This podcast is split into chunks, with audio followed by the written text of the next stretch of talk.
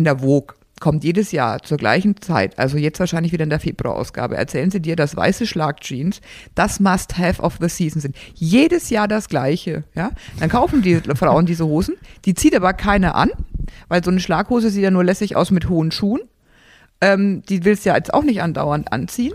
So, aber die machen da draußen natürlich irgendwie einen Business Case. Ja, wird schon irgendwie funktionieren. Irgendeiner wird Ja. sie schon kaufen. Ich habe auch Ganz eine weiße. Schlagjeans.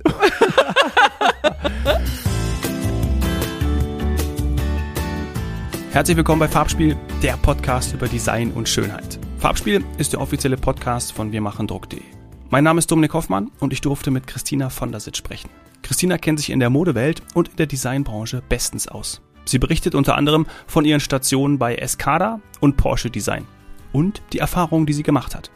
Viel Spaß beim Zuhören. Und damit herzlich willkommen im Podcast Christina von der Sind. Dankeschön. Jetzt haben wir uns schon ein bisschen warm gequatscht. Schön, dass du da bist. Es sind ja immer eigentlich besondere Aufnahmeorte. Und heute sind wir bei mir im Studio. Danke, dass du da bist, dass du im Podcast zu Gast bist, dass du bei mir im Studio bist, hier in den Räumlichkeiten in München. Frisch eingetroffen aus Pforzheim. Genau. Ja. Vielen Dank für die Einladung. Ich freue mich schon. Und hier ist es übrigens sehr schön. Ja. War noch nie in so einem Studio und finde es ziemlich lässig. Also, ja, haben wir, doch, haben wir doch die richtige Atmosphäre, die richtige Umgebung gewählt. Warum bist du aus Pforzheim hergefahren? Was machst du da gerade? Ich bin da bei einem großen Versandunternehmen, Mhm. relativ bekannt, mit sehr vielen eigenen Vertriebsmarken. Also Klingelgruppe ist wahrscheinlich dem einen oder anderen ein Begriff. Und bin da verantwortlich für die Schuhe, für den Bereich Alba Moda. Das ist so der teurere Bereich, die gesetzte Kundin. Und mache da den ganzen Kreativpart und die Produktion und, den, und auch Einkauf Fremdmarken für die Schuhe. Und gleichzeitig aber auch jede Menge andere Projekte, also sprich, wie können wir online noch mehr Gas geben? Da laufen so ein paar Sachen, da kann ich natürlich jetzt nicht so viele Details dazu nennen, Natürlich nicht. die, ähm, in, bei denen ich eben mitspielen darf. Und das ist eine sehr interessante Sache, weil man kann sich sehr ausprobieren. Und die Leute freuen sich immer, wenn man da mit dabei ist und halt auch sagt, okay, mit der Machete durch den Busch, weil es gibt einfach noch keinen vorgefertigten Weg und das ist immer das Spannendste, finde ich. Ja, vor allen Dingen für jemanden, der sehr kreativ ist. Absolut. Ja, da sich mal auszuleben, vielleicht auch das Vertrauen zu bekommen, dann entsprechend Gas zu geben und diese neuen Wege dann vielleicht auch bei einem traditionelleren Unternehmen. Du hast ja die Modebranche auch angesprochen, darum wird es ja vor allem heute gehen. Wenn wir über Design und Schönheit sprechen, dann müssen wir natürlich über eine Station sprechen. Escada zum Beispiel, Porsche Design, Willy Bogner, das sind alles äh, interessante und, und schon fast glamouröse Namen. Wir schauen mal so ein bisschen hinter die Kulissen auch. Mhm, sehr Ja. gerne. Ich habe auch zum Beispiel, wenn wir mit ähm, Escada mal anfangen, auch wenn man das mal liest, wirklich, ja, so diese, einfach nur Escada bei Google und was da für Artikel rauskommen. Ich habe gar nicht gewusst, dass es eine, ein deutsches Luxuslabel ist. Habe hab ich nicht gewusst. Ich, ich sag mal ist, weil vielleicht könnte man auch schon wahr sagen, was man so liest, denn äh, geht Leider, nicht ganz ja. so gut gerade. Nein, natürlich, viele deutsche Modeunternehmen haben eine große Krise erlebt, was, denke ich, damit oft zusammenhängt. Genauso wie natürlich Job oder Jill Sander oder Stroness. Das ist, die Firmen sind entstanden aus, von einer Person, ne, wie Escada ja auch. Margarete Ley, die war da die Gründerin und das hat da ihre, Hand, also ihre Handschrift getragen. Die Eine ganze Zeit. Schwedin, ne, mit einem deutschen Mann. Genau, Ja. genau. Und ähm, das ist ja immer wie bei so einem Schiff, wenn der, solange der Kapitän an Bord ist, funktioniert so. Und dann ist der halt nicht mehr da. Und dann gibt es zwar immer noch das Schiff, aber die Mannschaft haut nicht mehr so hin. Dann kommt ein anderer Kapitän und dann denkt man natürlich, okay, der will alles anders machen, dann muss man optimieren und dann wird es irgendwie schwierig. Zeitgleich sind diese ganzen ähm, deutschen Modelabels natürlich oder Premium-Luxusmarken in den Strudel gekommen, dass die italienischen Marken wieder ein riesen Revival plötzlich hatten und der deutsche Look natürlich ein bisschen out war. Man hat dann auch wieder gesagt, okay, die Deutschen können eigentlich nicht designen. Das war ja immer in der Welt so ein bisschen. Bitte? Finde ich auch, weil viel gutes Industriedesign kommt in der Tat aus Deutschland. Aber, ähm, ja, Aber, aber ich bin komplett fremd in dieser Branche. Aber man denkt, ich habe auch im Kopf, ja, Italien, mh, die Modewelt, Italien, Ja. Mailand.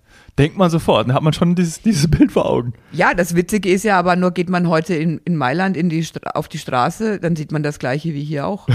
Also, das ist ja nicht mehr so. Da ist vielleicht, sag ich mal, technisch teilweise noch ein Know-how da, das ein bisschen anders ist und vielleicht ist Italienerin ein bisschen mutiger, genauso wie eine Französin immer irgendwie schicker und so ein bisschen, die, weiß ich nicht, die sieht halt auch in Ballerina gut aus. Eine deutsche Frau in Ballerina sieht irgendwie mal komisch aus. Eine Italienerin hat meistens hohe Schuhe an. Also da gibt's irgendwie so ein paar Sachen, die sind natürlich nach wie vor so da. Ne? Aber du hast vollkommen recht, wenn man durch Mailand oder Berlin oder Paris geht, sieht man wahrscheinlich die gleichen Luxusläden, ja, weil es alles dieselben sind mittlerweile. Oder halt äh, auch ein bisschen darunter, muss man so zu sagen, die Massimo Duttis dieser Welt, aber die hast du ja auch einfach in jeder Ja. Großstadt. Am Ende des Tages, wenn dich einer aussetzt und du wüsstest nicht, in welcher Stadt du bist und bist in der Haupteinkaufsstraße, weißt du ja wirklich nicht, bist du jetzt in München, bist in Mailand, bist äh, in Berlin oder war es jetzt dann vielleicht doch, Schade eigentlich, ne? ich finde das bitter. Ja, sehr schade. Da geht sehr viel Individualität verloren. Mhm. Aber vielleicht ist das auch heute gar nicht mehr so gefragt. Hm? Mal schauen. Mal gucken, ob wir das in diesem Podcast beantworten werden. das ist hoffentlich nicht unsere Aufgabe. Was hast du denn bei Escada gemacht? Was war bei Escada deine Aufgaben? Zur Escada kam ich 2000, das muss ich kurz überlegen, 2008 ins Brandmanagement. Und Mhm. Brandmanagement ist ja in jeder Firma anders aufgehangen. Bei Escada war das im Design angesiedelt. Mhm. Und ich war verantwortlich für die ganzen Kollektionsrahmenplanungen. Also sprich, das ist ja doch alles auch sehr betriebswirtschaftlich Ja. getrieben. Keiner zeichnet heute mehr einfach auf Teufel komm raus, schöne Skizzen und dann gucken wir mal, was draus wird, sondern ist natürlich ein knallhartes äh, Planen, wie viel Mäntel brauche ich, in welchen Rückenlängen, wie viel Blazer, was dürfen die kosten. Und das war so meine Aufgabe, genauso natürlich wie die Überwachung der Zahlen das internationale Pricing, also auch dann in, in die Länder rein, das heißt auch die Währungsfaktoren zu, äh, in, ins Kalkül zu ziehen und sich eben ähm, ja mit Stoffpreisen und Fittings, also sprich, wie ist die Passform und was kommt ins Marketing. Es war total hochspannend. Ja. Das war der, der super kreative Bereich und der andere Bereich von mir war ähm, das Team Outlet zu koordinieren. Also meine Outlet ist ja auch eine Maschinerie, die entsteht ja nicht, weil Sachen übrig bleiben und man kann super Schnapperle machen, wie man in Schwarzen so schön sagt, sondern das ist natürlich ein riesen Business Case Ja. und da wird ganz gezielt drauf hin entwickelt. Mhm. Und ähm, das So eine richtige Strategie, ja. Ja, selbstverständlich. Ja, ja, das habe genau. ich mal, habe ich mal Genau. gelesen, wie das so funktioniert, wie so eine Outlet-Welt entstanden ist. Und da habe ich mir die Frage gestellt, konzipiert man wirklich extra für Outlet? Und du sagst, ja. ja. ist schon, Muss man ja auch. Also ich meine, ähm, das ist ja schlussendlich ein Mega-Marketing-Tool, ja. Und die Leute, die in diese ganzen Outlet-Zentren fahren, wie jetzt da in Ingolstadt und so weiter, Mhm. die kommen ja, die haben das Geld in der Tasche und die wollen das unbedingt loswerden. Und du wirst auch keinen finden, der da rausgeht, der nicht eine Tüte in der Hand hat. ohne sieben Tüten. Ja, weil warum fährt man da sonst hin? Du kannst ja nicht zum Bummeln wie in die Stadt, wo dann sagt, ach, dann gehen wir vielleicht dahin essen und trinken da einen Kaffee, sondern das ist ja wirklich Kauf. Und das ist natürlich für eine Marke sehr, sehr ähm, wichtig, sich da zu positionieren und auch wie diese Outlet-Zentren funktionieren.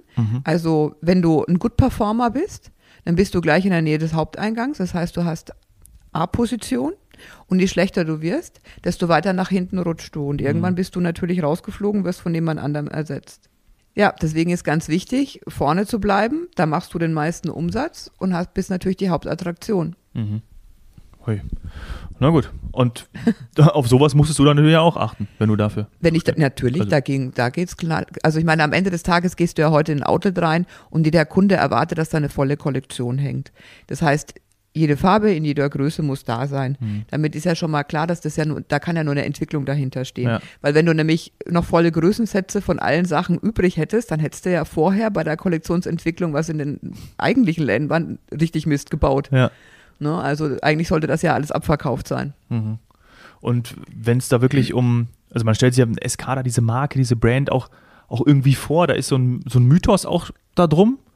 Und wenn, wenn es da in, in, in die Design-Richtung geht, also nimm uns da mal mit, wie, wie, wie kann ich mir das vorstellen? Also wie designt man denn wirklich? Ne? Also weil man hört ja immer, das sind Designs oder so sieht es aus. wie funktioniert das? Also, wenn du sagst, ja, das ist alles, alles äh, nicht mehr irgendwie so, gibt es tausend Skizzen und man sagt, ja, das, das und das wähle ich, sondern ähm, da schaut man schon, was kommt im nächsten Winter, was kommt an, was sagen die Trendforscher, ähm, sind es die Schlaghosen, welche Farbe ist in, dann äh, kommt das ins Marketing, man pusht man raus, dass diese Farbe in ist. G muss es da einen geben, der entscheidet? Ja. Ja? Ähm, aber gibt es wirklich noch, bei Designs würde ich ja einfach so ganz naiv sagen, es muss schön aussehen. Ja, also das ist natürlich das Allerwichtigste. Also weil kein Mensch braucht ähm, ein hässliches Produkt, nur weil der Preis gut ist. Dann gibt es allerdings auch einen guten Spruch bei uns in der Branche, der heißt, man kann auch in Schönheit sterben. Der bringt einen natürlich am Ende des Tages auch nicht weiter. Mhm. Es ist die Mischung aus beidem. Als ich damals bei Escada angefangen habe, das war für mich ja, ähm, ich war vorher in kleineren Firmen und irgendwann ja auch mal ganz lange bei H&M und so weiter, also so richtig auf der Fläche. Und Escada war für mich wirklich wow. Das war, ähm, also als ich ein Kind war, das war immer nur in den teuersten Boutiquen, das konnten sich wirklich nur, also die, die Reichsten der Reichen leisten, Claudia Schiffer, Linda Evangelista, die sind ja alle da ihre ersten Shows gelaufen, die kannte vorher keiner. Also das war wirklich der Wahnsinn. Und ich kam da hin und war zum ersten Mal in diesem Designbereich an meinem ersten Tag. Und ich habe gedacht, ich glaube, hier bist du im Himmel. Das werde ich nie vergessen. Das war also ein riesengroßes Atrium und da gingen die einzelnen Designbüros ab. Also es ist ja nicht nur einer, sondern also ein Head-Off. Das war damals Damiano Biella, ein sehr bekannter Designer. Der hatte auch schon für Tom Ford gezeichnet, ein Italiener. Und in diesem großen Raum waren zwei Wände komplett voll mit weißen Bücherregalen, mit Designbüchern und Kunstbüchern. Und ich habe immer gesagt, ich möchte hier gern mal am Wochenende eingeschlossen sein. Mit mehreren Flaschen Rotwein, Zigaretten und dann könnt ihr mich hier vergessen. Weil das ist, das war ein Wahnsinn. Das waren Bücher, ich meine, diese Bücher kosten ja ein Vermögen auch. Und da haben die aber richtig mitgearbeitet. Also das ist wirklich richtig, es ist ein ganz arg kreativer Prozess und die, diese Menschen, die so hoch kreativ arbeiten, also gerade wie ähm, Escada, ob das jetzt der Daniel Wingate war oder die Karen Schöller, mit denen ich gearbeitet habe, die haben so ein, ein Grundwissen über ähm, Homogenität und Kreativität, das ist ein Traum. Und die ziehen sich diese Sachen aus den Büchern, aus Erfahrungen, Geschichten. Das, das kann man so schlecht beschreiben, weil sonst hätten, sie, hätten sie das wahrscheinlich unterrichtet und wären nicht selber ähm, Designer geworden. Aber da passiert irgendwas im Kopf, das dann einfach raus muss wahrscheinlich, ne? Ja, ich glaube, die, die haben einfach eine Vision Mhm. und dann geht es los. Und dann fängt dein Kopf an zu arbeiten. Also es ist, ich bin ja jetzt auch ein sehr kreativer Typ. Ich bin jetzt natürlich kein ge- gelernter Designer, aber bei mir ist es manchmal ähnlich. Du siehst etwas und dann siehst du wieder was anderes und dann sind es wie so kleine Puzzleteilchen, die du irgendwo in deinem Hirn abspeicherst und irgendwann plötzlich, das merkt man gar nicht, ist zum Beispiel so ein Bild fertig. Das ist jetzt bei mir eher so, weil ich ja jetzt nicht so der Gelernte bin, aber die, diese wirklich richtigen, die Designer, die haben, die können auch so toll zeichnen, das, was man immer so dann sieht, ist dieses Ja. mit dem Pinsel und keine Ahnung, ist ein Traum und ähm, es sieht eigentlich aus schon wie eine Kunstskizze und jeder kann erkennen, was das werden soll. Ähm, und dieses Team wird eben immer geführt von einem Head-Off, der halt die Grundrichtung vorgibt, der mit, natürlich mit dem Team erarbeitet, was ist denn die, die Farbe, was ist die Inspiration, also ist es Gaudi oder weiß der Geier, was ist der große Aufhänger, wie wir entwickeln. Okay, also es gibt schon eine Themenrichtung, die Vision, die wird vorgegeben Ja. und da entsprechend läuft man lang. Genau, so geht's dann los. Und dann fängt halt jeder an zu zeichnen. Bisschen malen nach Zahlen, weil ich bin ja dann die Tante immer gewesen, die gesagt hat, ja, wir dürfen aber nur so und so viel davon und wir dürfen nur so und so viel davon.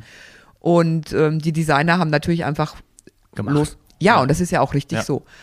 Irgendwann liegen dann jede Menge Skizzen auf dem Boden, auf den Tischen und dann pickt man halt raus und sagt, okay, das ist gut, das ist schlecht, ähm, damit können wir arbeiten. Dann kommen die Schnittmacher hinzu, sagen, können wir umsetzen, kriegen wir nie auf den Schnitt, wie soll das gehen? Oder es geht auch nicht in dem Material. Also das ist eine echte Wissenschaft. Man denkt immer so ein bisschen, naja, Design, aber das ist wirklich ein ganz großes Können. Und richtig gutes Design ist meiner Meinung nach das nachhaltigste, was man machen kann. Das sind dann nämlich die sogenannten Klassiker. Und die wird es einfach immer geben. Und die wird auch nie einer, selbst wenn du sie 50 Mal kopierst, Das erste Mal war das Original da. Schön. Ja. Mhm. Und wenn man das dann hat und es dann in diese Produktion geht, ich sage einfach dieses Wort Massenproduktion, weil es dann eben in den verschiedenen Größen, in den verschiedenen Farben, in den Outlets ja rein muss. Ja. Wie geht das dann? Wo wird das dann? Also, weil dann hat man das da liegen und sagt, das nimmt man jetzt und das wird dann in Asien produziert oder Also teilweise natürlich klar in Asien, weil die können, also gerade im Strickbereich waren Ja. die Asiaten sehr, sehr gut, weil die wirklich Maschinen entwickelt haben. Das ähm, gab es in Europa nicht, weil die da halt wirklich auch sich reingefuchst haben. Ähm, es gibt aber ganz viele andere Sachen, die konntest du nur in ähm, Deutschland beispielsweise machen oder in Italien. Es, du kaufst natürlich Stoffe ein oder lässt extra Stoffe herstellen oder Spitze weben. Da sind die Schweizer ganz weit vorne, ähm, wie man das so an sich woanders kaum hinbekommt.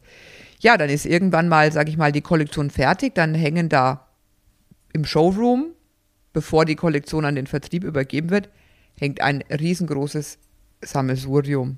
Das ist alles sortiert, das ergibt alles einen Sinn, das ist sortiert nach Color Stories, Lieferterminen, was kann man mit was kombinieren, dass man dem Kunden, der dann irgendwann mal in einen Laden kommt oder zum Einkauf zur Firma, ähm, schon so Verkaufsvorschläge präsentiert, aber in der Regel ist es so, dass die Kollektion eigentlich immer viel zu groß ist. Ne? Weil man muss auch ein bisschen probieren. Es Ja. wird ja nicht immer sofort etwas. Ne? Wenn du kochst, wird meistens, wenn du was Kompliziertes machst, auf dem ersten Rutsch vielleicht auch noch nicht so. Das ist eine Anspielung auf mein Essen, weil ich dir vorhin gesagt habe, dass mein Essen im Thermomix nicht funktioniert hat. Ja, genau, so war es gemeint. Nein, auf jeden Fall hat man immer, man sagt, man plant so 10% über ähm, Entwicklung, ne, Overdevelopment. So, und dann muss man raussortieren. Und das ist eigentlich der härteste Job. Weil man hängt ja natürlich an allem. Alles ergibt ja irgendwie einen Sinn, sonst hätte man es nicht gemacht. Aber dann wirklich zu sagen, was muss raus? So, und dann hat man die Kollektion gehängt, richtig schön im Showroom. Und dann wird das erste Mal die Kollektion im Vertrieb gezeigt. Das heißt also die eigenen Vertreter, die Leute, die für den eigenen Laden einkaufen. Und die kommen natürlich mit einer ganz anderen Brille. Ne? Wir kommen mit der Brille vorwärts gerichtet, Design, wir haben die Vision, wie das aussehen kann. Der Vertrieb kommt natürlich immer aus der Historie. Ja? Der hat Abverkäufe, der kennt die Kunden und der betrachtet das natürlich ganz anders. Und dann äh, ist es immer ein bisschen so ein Hauen und ein Stechen. Und natürlich hätte der Vertrieb immer gerne die Preise viel weiter unten. Ja. Ich habe natürlich gesagt, ja, wir müssen auch was verdienen und irgendwie hat es natürlich auch einen Sinn. Wenn die eine Bluse das kostet, dann kann die nächste nur das kosten und so weiter, weil für den Kunden muss es ja auch ein bisschen nachvollziehbar sein. Und ja, irgendwann Also man mal, nähert sich an, findet Kompromisse und dann nicht immer, manchmal Aber war dann auch muss es raus. Obersticht unter, genau.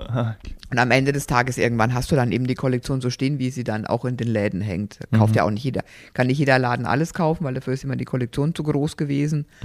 Und ähm, ja, das ist so das Daily Business. Bei Escada hatten wir noch was ganz, ganz Cooles. Wir haben sehr viel VIP-Dressing gemacht. Also wirklich Oh. für die Stars, auch made to measure. Jetzt wird's interessant. Ah, Jetzt halt- kommen wir ins Gespräch. das, das war halt unglaublich. Also was wir, wir haben zum Beispiel, also das war eigentlich in meinem ersten halben Jahr die lustigste Erfahrung. Und zwar ähm, hat mich eine Kollegin angerufen und hat gesagt, ja, hast du die E-Mail schon gesehen mit den Hundemänteln?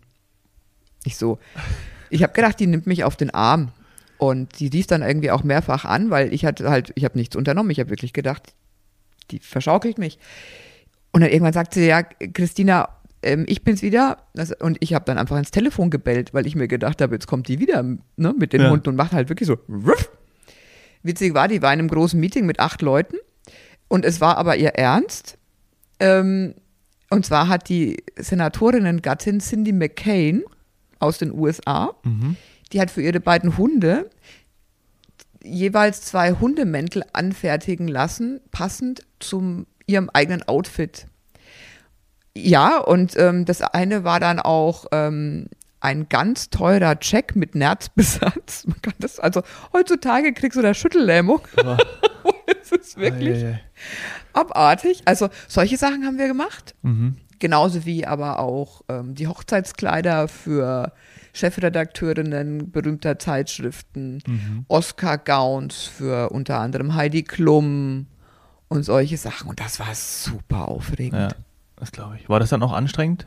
Genauso anstrengend? Ja, also ich hatte jetzt mit den, den richtigen Stars, die haben wir natürlich nicht jeden dauernd da gehabt. Also das ist jetzt nicht so, dass die dauernd kommen. Mhm. Ähm, aber es war, teilweise war das dann schon ein bisschen aufregend, weil dann die Assistentin hier und dann da dort und dann konnte die nicht zum Fitting und dann wollte die noch hier und wollte dort. Für Heidi Klum, glaube ich, wurde das eine Kleid dann mal mit schwarzem Tee, mit Teebeuteln über Nacht gefärbt, weil das Unterkleid nicht in der Farbe war, wie sie es wollte. Ei, ei, ei. Also, Also anstrengend. Ja, witzig. Witzig, anstrengend. Ich fand nicht, okay, witzig. Schau mal hier. Ja. Ich, ich folge hier so, einem kleinen, so einer kleinen Vorlage. Ja. Und zwar haben die Kollegen von wirmachendruck.de uns für unser Gespräch eine wunderbare Collage erstellt, indem wir die Emblems deiner ehemaligen Arbeitgeber, Ja. äh, Sehen. Schön. ne? Escada Porsche Design Burgner. Lass uns mal zum, zum zweiten kommen. Ja. Zu Porsche. Design. Da warst du ja auch über sechs Jahre tätig. Ja.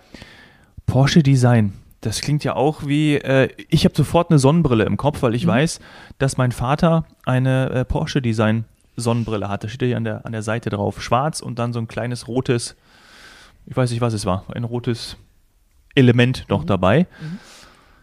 Vor allem kenne ich Porsche Design aber wegen den Schuhen. Und Das hast- ist jetzt nicht dein Ernst. und du hast doch für die, wenn ich, dein, wenn es, wenn es alles stimmt, nein, wenn das alles stimmt, was du bei LinkedIn sagst, äh, weil was bei LinkedIn steht, ähm, dann ist es doch so, dass du, ja, äh, unter anderem Cate- Category Manager Shoes. ja, ich habe die Herrenschuhe gemacht. Ja, dann lass uns darüber sprechen. Gerne. Wie ist es dazu gekommen? Haben die dich abgeworben bei Escada? Hast du gesagt, ich brauche eine neue Herausforderung, Porsche Design? Ist ja dann auch, glaube ich, mit einem Ortswechsel einhergegangen. Kann das sein? Ja, ich hab, bin gependelt, also die ganze Zeit. In der Tat war es so, nach den Jahren bei Escada, das waren ja dann auch ein bisschen vogelwilde Zeiten, da ist ja Insolvenz mit reingefallen Ja. und so weiter. Und ähm, Deswegen habe ich vorhin gesagt, dass ich glaub, aktuell äh, man weiß, gar nicht, äh, genau. wo die gerade Ja, stehen. Ich ja. glaub, der letzte Artikel war, es gibt gar keine CEO und äh, CFO sind gegangen und es wurde gar nicht nachbesetzt. Ja. Okay, was Es ist jetzt? gar nicht, es gibt nicht mal mehr den Matro die Matrosen, ja. Ja. Es gibt nur noch sozusagen die. Leute in der Kombüse. Ja. Ähm, ja, ich wollte da weg, weil ich wollte was anderes machen. Mhm. Und Porsche Design hat mich schon immer angesprochen. Ich war schon immer ein Riesenauto-Freak. Also das habe ich so ein bisschen mit in die Wiege gelegt bekommen von meinem Paar und war schon immer wirklich crazy. Und Porsche hat mich als Auto fasziniert, weil ich auch sehr, sehr gerne Auto fahre. Und dieses Ganze natürlich, welche Produkte die machen, das ist ja vielen Leuten gar nicht klar. Also es gibt auf der einen Seite Porsche Design als Marke mit Koffern, mit Gürteln, mit Brillen, mit ähm, Schuhen, was es nicht alles gibt. Damals auch noch, als ich mich beworben habe, ähm, Fashion. Und ähm, dann gibt es ja das Studio FA Porsche in Zell am See. Mhm. Die machen ja für ganz viele Firmen die Designs. Die haben zum Beispiel die Gondel in Zell am See gemacht. Die haben für Siemens damals Wasserkocher, Toaster, äh, Kaffeemaschine gemacht, die Designpreise gewonnen haben und heute die Originalteile als Wasserkocher teurer sind, als wenn du dir einen neuen kaufst. Und sie funktionieren immer noch nach fast 40 Jahren. Also Also sehr hochwertig. Ne? Dafür steht ja Porsche insgesamt, Genau. die Marke. Genau, also durchdacht Mhm. und das hat mich fasziniert, weil ich bin ähm, ein Fan von Design und Technik zusammenbringen. Und ähm, Ah, cool. dann habe ich mich da einfach mal auf blind beworben, die haben niemanden gesucht. Und dann hatte ich großes Glück, denn die haben dann jemanden gesucht für die Schuhe. Die Schuhe waren früher in der Lizenz, das heißt also, eine andere Firma hat die Lizenz gekauft und Mhm. hat die Schuhe gemacht und auch vertrieben. Und man wollte die Lizenz aber zurückholen, weil die DNA von Porsche Design einfach nicht in dem Lizenzprodukt zu finden war. Ja, und genau da stolperte denen mein Lebenslauf rein. Hast und du dann, gesagt, herzlichen Glückwunsch? Hier bin ich. genau, da hat man mich dann eingeladen und ähm, wir fanden uns auch sympathisch und ich konnte mich da wiederfinden. Und dann habe ich gesagt, okay, ich mache das. Hatte zum damaligen Zeitpunkt schon Ahnung von Schuhen, weil ich Schuhe schon verkauft habe. Ich war auch sehr gut im, gerade im, im Sportbereich Schuhe, weil da habe ich viel gearbeitet. Aber so richtig tief drin in Sohlenherstellung, Werkzeuge erstellen, da war ich, war ich noch ein bisschen blank. Dann habe ich erstmal einen Kurs gemacht, also im Pirmasens, im PFI, und i- habe ich mich dann ähm, fortgebildet. Und dann war das eigentlich ähm, sehr viel Learning by Doing. Also wirklich, ich stand in Italien mit an den Maschinen in den Fabriken, wo wir produziert haben und habe mit den, die Italiener sind natürlich, wenn du da hinkommst und sagst, kannst du mir das zeigen? Dann kriegst du drei Tage Powerkurs, weil die freuen sich so, genau. Die wollen also ihr Wissen weitergeben. Und das war ja eh ganz witzig, weil, also als Frau machst du die Porsche-Schuhe. Mhm. Ne? Für Männer, ja. Genau. Und das auch noch Schuhherstellung ist eine Männerdomäne. Also, die haben mich am Anfang gar nicht wirklich ernst genommen, weil die dachten, da kommt jetzt so ein Pippi im Kleidchen Ja. und äh, die will, will jetzt da die Schuhe machen. Gibt es auch Porsche Design Schuhe für Frauen? Gab's Ja. kurze Zeit, aber man Okay. hat ja dann das Frauenbusiness komplett eingestellt und Ah, damit okay. leider auch die Schuhe. Ähm, aber die Herrenschuhe haben sich jetzt in der Tat wirklich großer Beliebtheit erfreut, weil wir sind halt relativ streng dieser DNA auch gefolgt. Also man muss sich das so vorstellen, wir hatten ein externes ähm, Designstudio, das so ein bisschen uns auch unterstützt hat im, im Modellbau. Also da musst du ja erstmal so eine grobe Form bauen. Und wir haben natürlich vom FA Porsche Studio selber auch Designer in Ludwigsburg gehabt, die jetzt eher aus dem Bereich Produktdesign kommen und nicht aus dem Fashion-Bereich oder Schuhbereich. Aber die haben ja unheimlich viel gelernt. Also gerade der eine, der Tobias Hüttel, ähm, über dieses, die Homogenität eines Produkts, ähm, das war mir vorher, ich konnte vorher sagen, das ist schön, das ist nicht schön. Ich konnte auch vielleicht sagen, warum mir das eine besser gefällt und das andere weniger, aber ich hätte es jetzt nicht erklären können, wo, was man verschieben muss. Vielleicht auch manchmal nur um einen Millimeter. Und das habe ich dort gelernt. Ähm, was ist für das Auge gefällig? Wie geht es? Und auch diese Sachen wirklich technisch umzusetzen. Also ich habe ja diesen ähm, Preis da gewonnen für diesen einen limitierten Schuh, habe ich ja diesen Golden Design Award gewonnen Oh, wow. für die, das war so ein Spezialding. Porsche hatte 70-jähriges Jubiläum. Und habe ich gesagt, dann machen wir einen Schuh draus. Und dann wurde ich erstmal so ein bisschen für bekloppt erklärt, weil wie willst du jetzt einen Schuh mit dem Auto und wie soll das irgendwie gehen? Da, da wird kein Schuh draus. und habe ich gesagt, doch, wir müssen es schaffen, dass wir die Flyline vom 911 auf den Schuh bringen. Aber nicht gezeichnet oder irgendwie plump, sondern das muss dieser Silhouette des 911 folgen. Und das war technisch echt eine Herausforderung. Da habe ich die Italiener um den Verstand gebracht, weil die haben mir alle, die haben mich immer angerufen und gesagt, Was machst du, genau, du? ge- Das geht nicht. Christina non possibile, da, da, da, da, da. Und ich immer, Jungs, das geht. Wir schaffen das.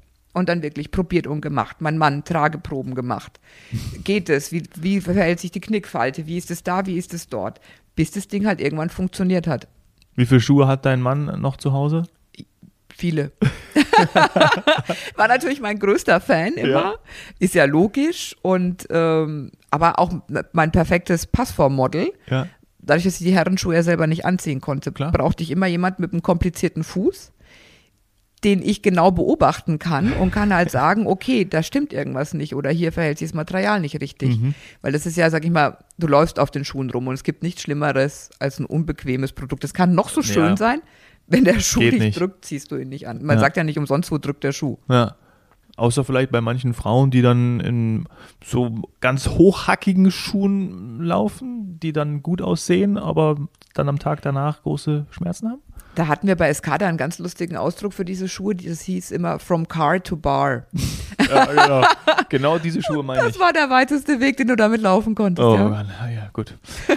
Porsche, das ist ja wirklich etwas, wo alle sagen, eigentlich alle, geil. Also und genau das spiegelt sich ja dann auch, glaube ich, bei dem Arbeitgeber wieder, oder dass man auch für eine Marke arbeitet, für so eine Love-Brand und denkst, hey, geil, ich arbeite auch für Porsche. Ging dir das auch so? Ja. Als ich da angefangen habe, war das total verrückt. Ich, mein erster Tag, das werde ich nie vergessen, das war der totale Wahnsinn. Ich kam dann in dieses Gebäude, das ist alles mit sehr viel Glas und so weiter, sehr modern gehalten, damals in dem, dem Gebäude, in dem wir waren. Und dann ähm, habe hab ich so meine Kollegen äh, vorgestellt bekommen. Dann In hat- Ludwigsburg war das? Genau. Dann hat der neben mir, der Axel, der hat gemacht die Handys, die Küchen und ich glaube die Messer und ich weiß nicht. Das wusste ich bis zum damaligen Zeitpunkt gar nicht, dass wir mit Pockenpol Küchen gemacht haben. Ja, dann kam der nächste, der hat ähm, Fahrräder, glaube ich, gemacht. Die ganz anderen haben die Stifte. Also du warst komplett in, in der kompletten Porsche-Welt. Das war abartigst geil. Man kann es, Entschuldigung, nicht anders sagen. Es war der totale Wahnsinn. Ja. ja, also dann klar, dann hast du ein Firmenhandy bekommen, das war dann ähm, das BlackBerry Porsche Design, ja. Also so ein Luxusding. Mhm. Oder immer, wenn du gesagt hast, wenn das bei irgendwo auf dem Tisch lag, dann, Mann, der muss echt Zaster haben, wenn er das Handy ja. da hat, ja. ja. Also. Gab es auch einen Firmenwagen für jeden? Es gab spezielle Konditionen, ja, die natürlich. ich dann durchaus ausgenutzt habe. Da gehen wir dann nachher drauf. die noch bestehen. ja, aber klar, also Porsche ist auch für mich persönlich, muss ich wirklich sagen, so auch als kleines Kind, ich würde, was ich möchte, ich möchte mal Porsche vielleicht auch sogar besitzen. Ja, also mhm. einfach mal, das ist ja echt auch ein Traum, den glaube ich viele haben, nicht nur Männer, sondern Frauen natürlich auch genauso. Weil Porsche einfach, das ist so eine Faszination, diese Identität dann auch zu spüren. Und wenn man dann dafür arbeitet, das ist ja total irre. Das ist wie ein Sog. Ja. Also das ist irgendwie wie so eine, so eine große Family und alles dreht sich um diese, ähm, die, diese DNA zu erhalten. Mhm. Und das ist auch, also es, ich habe immer gesagt, die halten den heiligen Gral. Und so ist das auch wirklich. Also der Roland Heiler, das ist ja der, der Chef auch von dem Studio FA Porsche in Zell am See, die ja jetzt auch eben viele Concept Cars und so weiter ja. entwickeln. Ähm, der hat halt diesen Spirit, weißt du, der, der, der kennt ihn doch von früher teilweise.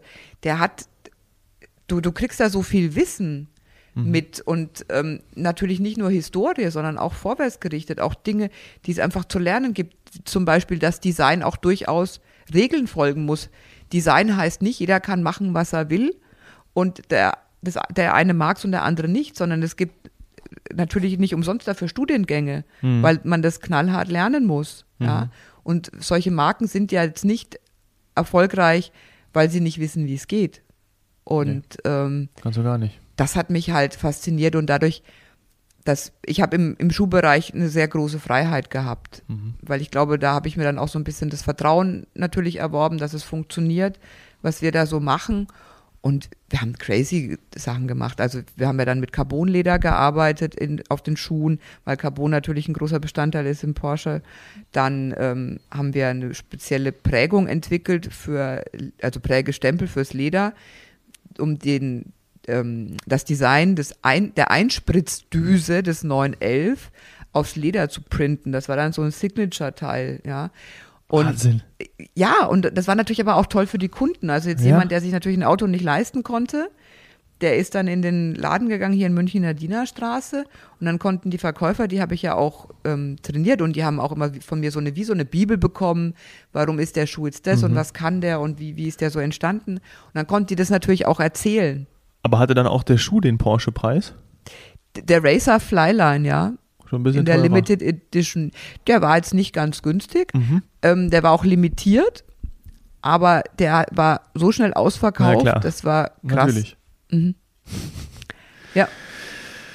Ja. Das war eine sehr coole Zeit, muss ich wirklich sagen. Und ist ja auch cool dann in diesem Rahmen, wenn du sagst, Design hat auch seinen Rahmen und muss gelernt werden, dann darin auch diese Kreativität auszuleben. Finde ich auch total spannend, wenn man da mal drüber nachdenkt.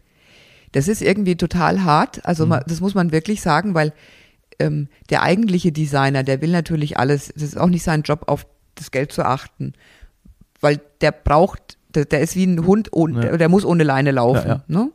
Und ich bin so derjenige, der ihn halt dann immer ein bisschen auch an die Leine genommen hat und wir haben uns dann ähm, immer irgendwo getroffen und ich konnte eben aber selber auch sehr viel selbst, sage ich jetzt mal, Design und kreativen Input leisten. Mhm. Und das war natürlich total toll. Also da hat sich halt dann irgendwann auch einfach so eine Vertrauensbasis gebildet. Wir wussten, wie wir funktionieren, wie wir denken, was, was wir wie brauchen, wie man das so sieht. Design ist eine sehr, oder Produktentwicklung an sich. Das ist ein Job, der erfordert sehr viel Vertrauen von allen Seiten, weil wenn natürlich kreative Leute aufeinandertreffen, ist eine sehr, sehr große Spannung da, gerade wenn man vielleicht auch nicht immer einer Meinung ist. Und wenn dann natürlich noch einer den Geldbeutel in der Hand hat und sagt, werden wir vielleicht nicht umsetzen können, weil zum Beispiel so Schuhsohlenwerkzeuge, die kosten teilweise für eine Größe 6000 Euro. Ja. Also da überlegst du dir schon sehr genau, ja. passt es jetzt, setze ich die Linie jetzt hierhin oder dorthin? Weil wenn du mal so eine Serie dann produzierst in den Größen, das Geld ist halt mal verrutscht und wenn das Produkt nicht stimmt, dann hast du das Geld verdummt, ne? Mhm. Und ähm, ja, da miteinander zu arbeiten, das, das war super spannend. Mhm. Ich würde zum Abschluss gerne noch auf einen Punkt eingehen. Das macht vielleicht auch unser Gespräch rund. Nachhaltigkeit. Mhm. Hast du gemerkt in deiner Zeit, weil gerade wir haben unser Gespräch ja auch begonnen, äh, Nachhaltigkeit und Mode, äh, Mode vielleicht auch so ein bisschen, ich möchte jetzt nicht sagen verschwenderisch, aber natürlich, man muss produzieren, äh, je nachdem, aus welchem Land es kommt, Hast du gemerkt, dass gerade auch, wenn wir uns mal, wenn wir uns Porsche nochmal anschauen, dass die Produkte, die bei Porsche sind, dann auch immer nachhaltiger geworden sind? Ähnlich wie jetzt die Autos dann auch drauf geachtet wird. Elektro hält Einzug, äh, neue Technologien, wie man auch, auch Automatisierung, wie man einfach es schaffen kann, nachhaltiger zu werden. War das da auch schon ein Thema? Oder man glaubst du, dass das jetzt erst vor kurzem gekommen ist? Nein, man hat das natürlich versucht. Die, das Problem ist in dem Punkto Nachhaltigkeit, wie definiert man das? Ist es die Produktionsstätte? Sind es die Materialien, die man einsetzt? Ist es ja. die Logistik? Da spielen ganz viele Bereiche mit rein. Natürlich stützt sich jeder auf nachhaltige Materialien. Mhm. Für mich persönlich ist es zum Beispiel so, nachhaltig ist Design dann, wenn man es vor zehn Jahren cool fand, heute und in 30 Jahren immer noch. Ja. Das ist, also ich muss, habe heute zum Beispiel ein Kleid an, das habe ich mir vor 21 Jahren gekauft. Und ich könnte schwören, dass heute, als ich es im Büro anhatte, keiner gedacht hätte, dass es so alt ist. Und in ja. wieder 20 Jahren würde auch keiner drauf kommen. Respekt. Das hätte jetzt, äh, hätte, hätte ich nicht gedacht. Ja, die Herausforderung ja. ist ja auch, dass man nach den Jahren noch reinpasst. Ne? auch das. Äh, ja. Ist nachhaltig. das ist auch nachhaltig, ja. Ja, ich, ich glaube, ich will auf diesem Thema gar nicht rumreiten. Ähm, ich finde das nur so spannend, gerade wenn man über Produkte spricht, äh, ob es jetzt eine Schuhsohle ist oder was weiß ich. Meine, ich glaube, jeder muss wissen, wie er selber damit umgeht. Ähm, und du hast es ja auch richtig formuliert und auch richtig gesagt, das äh, die, ist die Produktion an sich nachhaltig. Ich glaube, wenn wir, wenn wir in einer idealen Welt leben, ist das alles irgendwann nachhaltig und es ist ein Weg, es ist ein Prozess, dass man dahin kommt. Aber jetzt eben diese Komponente kommt, glaube ich, hinzu, dass man nicht mehr blind irgendwie alles heranschafft oder schaut, okay, ist mir eigentlich völlig scheißegal, aus welchem Material jetzt der Kugelschreiber ist, äh, der, äh, der, der Schuh gemacht wird, sondern dass man eben genau hinschaut, okay, nee, darauf verzichten wir bewusst nicht. Und das war vielleicht vor zehn Jahren noch anders. Glaubst du es auch?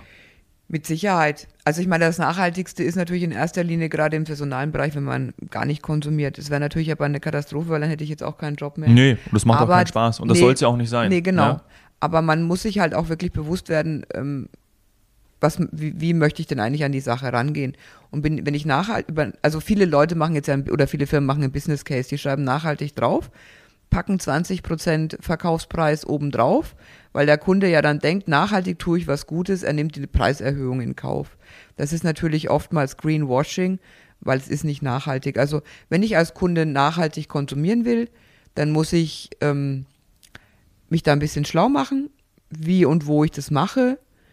Aber wie ich vorhin auch schon gesagt habe, Klassiker sind immer nachhaltig, weil Klassiker schon alleine per se auch aus einem Material bestehen, mhm. was langlebig ist. Und dann braucht man auch nicht so viel konsumieren. Genau. Ja. Ganz genau.